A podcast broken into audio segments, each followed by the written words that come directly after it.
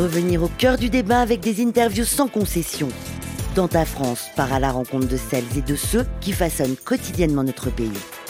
Avec comme seul mot d'ordre la liberté d'expression.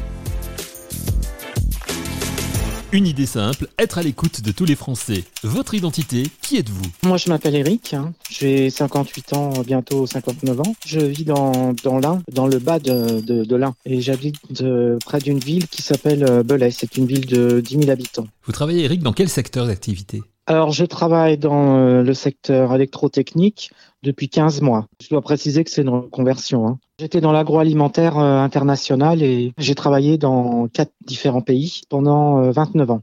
Est-ce que la crise du Covid a modifié vos activités, vos emplois du temps, vos tâches quotidiennes? Est-ce que ça a eu des, impacts dans votre travail? L'entreprise dans laquelle je travaille a été confrontée à des retards de livraison, euh, donc pour des matériaux qui se sont euh, transformés en pénurie. Hein.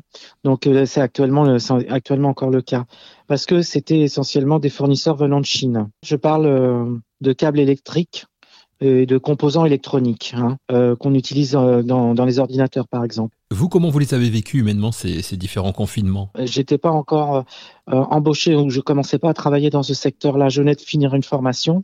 Et en fait, quand le, le Covid a, enfin, le premier confinement a été déclaré, euh, c'était au moment où je, justement je recherchais un, un emploi. En fait, c'était une prolongation du chômage, quoi. Après, j'ai commencé à retravailler euh, à partir de septembre 2020 euh, j'ai tout de même remarqué que dans cette entreprise, j'ai pas vu énormément de télétravail.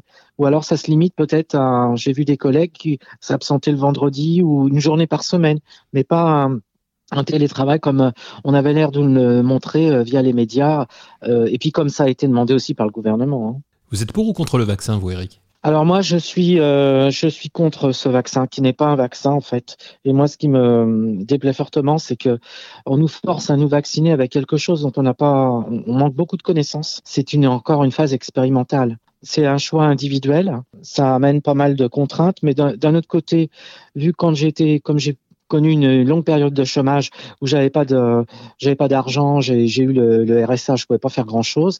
Ben j'étais en quelque sorte confiné. Hein. C'était un peu pareil. Maintenant, j'espère que à l'avenir il y aura d'autres vaccins, on va dire plus naturels et d'autres traitements euh, euh, plus naturels. Hein. Et ça veut dire que vous n'êtes pas vacciné du tout On vous a pas obligé dans le cadre de votre pas du travail tout. Non, du tout. Non, non. Par contre, là, moi, où je souffre dans ma vie personnelle, c'est que j'ai une maman qui en est pas depuis novembre et je n'ai pas pu aller la voir parce que je j'ai une altercation avec la, la directrice qui veut même pas m'accueillir dans le jardin, même avec un masque, que je puisse voir ma mère à travers un, une baie vitrée. Hein. Je sais pas si je vais intenter une action avec euh, les associations qui sont mises en place.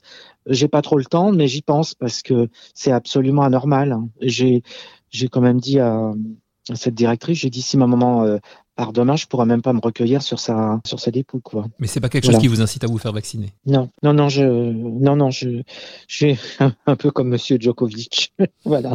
Alors autre domaine, les élections euh, présidentielles qui arrivent à grands pas. Est-ce que vous vous sentez concerné? Bien sûr que je me sens concerné, mais maintenant je suis désœuvré quand je vois ce qui se passe, euh, tout ce cirque-là qui se passe, et c'est pas uniquement que dans notre pays, mais c'est, euh, j'ai l'impression que franchement, euh, la crise sanitaire a aggravé beaucoup de choses. C'est-à-dire que déjà, on a une défiance énorme vis-à-vis des politiques. Alors, elle existait déjà, mais là, vraiment, ça met en jeu leur crédibilité. Hein. J'aimerais bien qu'ils écoutent davantage le, davantage le peuple, mais là, c'est mal parti. Hein. Est-ce que vous vous sentez quand même représenté par un des candidats? Le seul qui m'interpelle, et pourtant, euh, j'ai pas, je, alors à l'origine, hein, je dis bien, moi, je suis d'une famille ouvrière. Euh, j'avais, on avait quand même, on était, à, on était plus à droite. Moi, c'est vrai que, bon, même si j'étais content euh, de l'avancée sociale qu'a fait pour certaines minorités M. Mitterrand, euh, quand Giscard d'Estaing est parti, moi, je faisais un peu la gueule. Et c'était la première fois que je, je votais, j'avais 18 ans. Mmh. Alors maintenant, j'ai plus, je n'ai plus de couleur. Maintenant, euh, c'est vrai que quand j'écoute quelqu'un comme euh, Monsieur euh, Florian Philippot, il dit des choses quand même qui m'interpellent, donc je l'écoute. Et quels sont les sujets principaux justement que les candidats doivent développer? Surtout la réindustrialisation de la France, parce que là, l'enseignement qu'on a tiré de cette crise sanitaire, c'est que euh, faire tout, tout faire dans les pays où c'est moins cher, après on est bien coincé.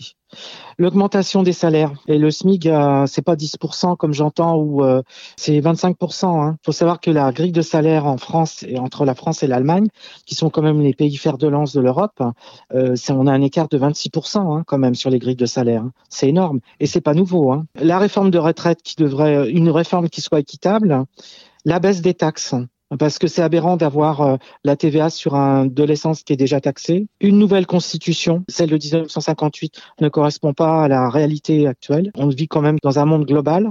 Euh, et puis on vit dans l'Europe. Il hein. faut revoir la, la réforme du chômage parce qu'on peut pas euh, il faut davantage accompagner les gens qui sont justement les seniors, puisque moi j'ai connu ça, qui ont euh, des capacités, des compétences, et puis les amener au travail, et puis même à, à se reconvertir, à prendre des risques. La représentation politique, elle doit passer par un système de déclaration sur l'honneur. C'est-à-dire que si les gens font des conneries, s'il y a des dérives, allez hop, ils sortent de la politique. La baisse du prix de l'immobilier, que l'immobilier soit accessible à tout le monde. Le développement de l'école alternative. Aussi préparer les aînés pas seulement à finir leur vie dans des mouroirs euh, EHPAD, mais dans d'autres formes de dans d'autres formes de vie. Ça existe au Danemark. Pour les migrants, bah déjà leur permettre de bien comprendre le français, de bien l'apprendre pour pouvoir mieux s'intégrer, changer le système bancaire, ne plus avoir un système bancaire usurier. La politique de santé, elle est à développer en province, hein, parce que c'est pas normal de, quand on veut un rendez-vous ici, même à Chambéry, on doit attendre trois mois. Hein. Vous nous l'avez dit, votre candidat pour cette élection présidentielle 2022, c'est euh, Florian Philippot. On sait maintenant qu'il a retiré sa candidature. Il y a eu beaucoup d'abstention lors des élections municipales et régionales en 2020 et 2021. Du coup, Eric, irez-vous voter pour ces élections euh, présidentielles 2022 non, je ne pense pas. Parce que les autres candidats me conviennent pas et même si s'ils prennent, ils vont prendre des briques de, son programme ou ils vont même prendre son programme, je pense que le, il y a un affect qui est trop important et je, non, non. Est-ce que vous avez une préoccupation principale, qu'elle soit humaine, sociétale ou environnementale? Euh, Déjà, moi, je trouve que l'environnement, il faudrait tout faire pour le dépolluer, que ce soit les rivières, que ce soit les champs, que ce soit les, les villes. Euh, Paris, c'est une ville très sale hein, maintenant. Hein. Il faudrait aussi moins de pesticides et une, nourriture plus saine. S'intéresser à la phytothérapie, c'est-à-dire être soigné par les plantes, et puis des nouvelles technologies de, soins, euh, pas uniquement que des vaccins ou des, médicaments, hein, pas du chimique. Et puis moi, ce que je souhaiterais, c'est supprimer définitivement la précarité la pauvreté euh, dans notre pays et dans le monde. La, France ne doit pas perdre sa culture. Euh, je sais que Monsieur Macron euh, voudrait voudrait faire des choses dans ce sens-là, mais non, non, non c'est pas possible. Et puis que qu'elle garde au moins, je veux dire, même si elle n'est pas aussi éclatante et brillante qu'avant, aussi rayonnante qu'avant. Moi, je, suis vraiment fier d'être français et en plus français assimilé puisque mon, père a été naturalisé. Hein, donc voilà. Merci beaucoup, Eric. Dans ta France, votre liberté d'expression. Un podcast Faire de lance.